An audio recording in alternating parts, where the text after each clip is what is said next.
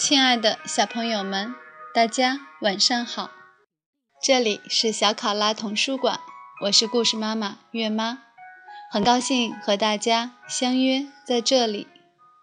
今天是我们中国的传统节日八月十五日中秋节，月妈准备了嫦娥奔月的故事带给大家，竖起耳朵一起聆听吧。最美最美的中国童话传统节日篇，八月十五日中秋节，嫦娥奔月。八月十五中秋节晚上的月亮又圆又亮，我们正好一面欣赏月亮，一面谈嫦娥奔月的故事。嫦娥是后羿的妻子，在月初的故事里，我们曾经说过。后羿和嫦娥本来是天上的神，后来天帝派后羿到人间来，后羿用箭射死九个太阳兄弟，天帝一生气就取消了后羿和嫦娥的神职，把他们降为凡人。但是人间的老百姓却很感谢后羿这位为他们除害的大英雄，推选他。做了皇帝，后羿在人间做皇帝是很享福的，每天吃山珍海味、稀奇的水果，住在最华丽的宫殿里。天气冷了，他叫老百姓到深山里猎来虎豹，剥下皮给他做袍子；热了，他叫几十个宫女替他挥扇子，一刻也不休息。过着这样舒服的日子，实在不比在天上做神差。可是后羿不满足。有一天，后羿对嫦娥说：“做凡人最多不过活一百年，我想像我这样的大英雄，又是万人之上的皇帝，居然也会像普通人一样的死去，真是令我生气。”嫦娥说：“如果你尽力做一个好皇帝，将来老百姓世世代代都会纪念你，这不是比长生不老更有意义吗？”后羿说：“哼，我才不管别人说好说坏，我偏偏要长生不老。”后羿打定了主意，要找到长生不老的方法。他在城门口贴出告示。宣布：谁要是知道长生不老的方法，就赏给他一万两黄金。可是老百姓哪里会知道长生不老的方法呢？日子一天天过去，后羿的脾气变得很坏，他大声地骂道：“我一天比一天老了。”如果再没有人说出长生不老的方法，我就把大家通通杀死，谁也别想活。老百姓知道后羿发脾气都很害怕，怎么办呢？一天，城里突然来了一个奇怪的白胡子老先生，他拄着拐杖走进后羿的皇宫里，用很苍老的声音对后羿说。我知道长生不老的方法，在很远很远的地方住了一个叫王母的神仙，他有长生不老的药。后羿高兴地从宝座上跳了起来，啊，太好了！快告诉我，王母住在哪里？白胡子老先生慢吞吞地说。他住在大地西边的燕子山山顶上。后羿听了，立刻坐上一辆马车，飞快地出发了。西边的燕子山很远，后羿一去便是好多天。嫦娥住在宫殿里。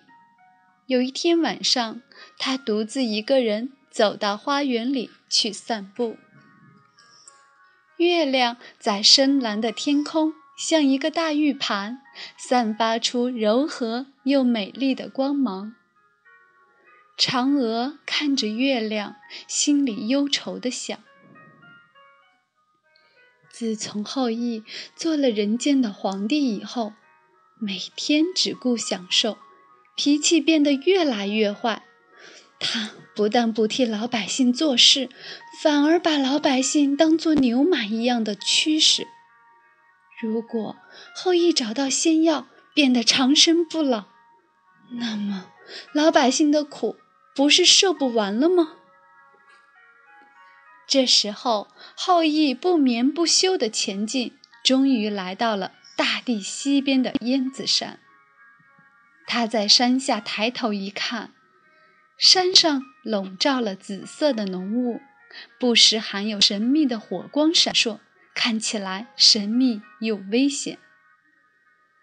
后羿下车往山上走去，说也奇怪，他每往上爬一步，紫雾和火光就退开了，露出了青色的山石。爬呀爬的，爬到了最高的山顶，后羿到处张望，山顶上光秃秃的，什么也没有啊！突然，背后传来了一阵可怕的呼啸。后羿转头一望，看见一个相貌很奇怪的老太太坐在山洞里。她长了一嘴尖牙齿，身后还拖着豹子尾巴。刚才像野兽一样的笑声，原来就是老太太在大笑嘞。老太太对后羿说：“哈哈，你就是射下九个太阳的大英雄后羿吗？”后羿挺起胸膛说：“对，我就是后羿。你是谁？”“我就是你要找的王母。”老太太说。“你来的原因我全明白，你是要向我求长生不老药的。”哈哈哈哈哈！后羿一听，他就是王母，赶忙跪下来向他求药。王母一挥手。三只像青玉雕出来一样透明发亮的青鸟，合力衔了一个葫芦飞过来，放在王母手上。王母说：“这个葫芦里只有两颗长生不老药，一颗给你，一颗给你的妻子嫦娥。在八月十五月圆的晚上吃了，就可以长生不老，可别弄丢喽。”因为我也只有这两颗了。后羿拿到葫芦，高兴极了，飞快地下山，跳上马车，赶回皇宫去，把这事告诉嫦娥。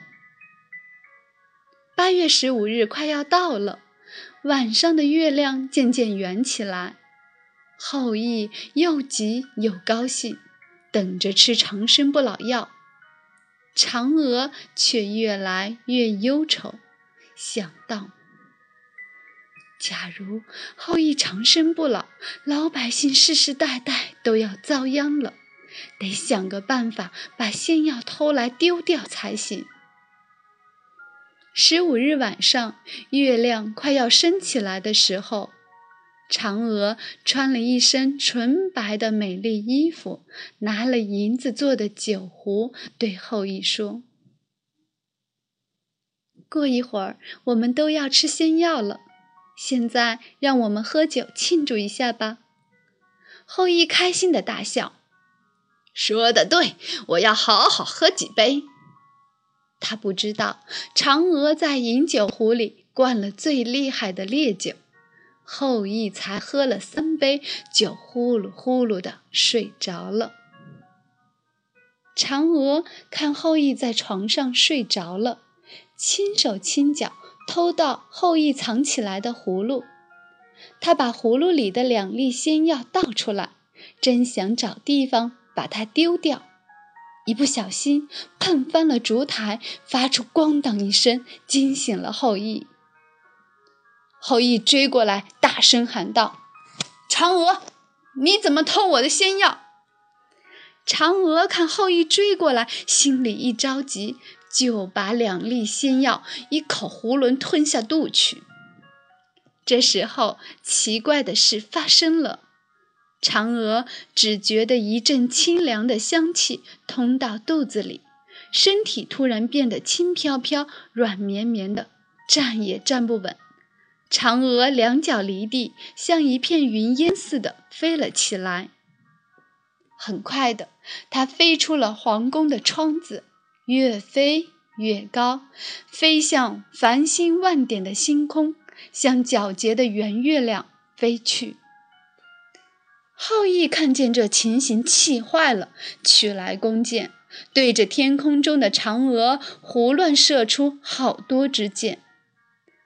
后羿本来是世界上最伟大的神射手。可是，自从他做了皇帝以后，变得好吃懒做，箭也射不准了。嫦娥飞得那么高，他哪里射得中呢？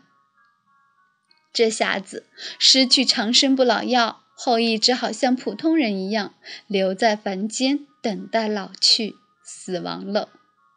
至于嫦娥呢，它飞呀飞的，就这样飞到圆圆的月亮中去。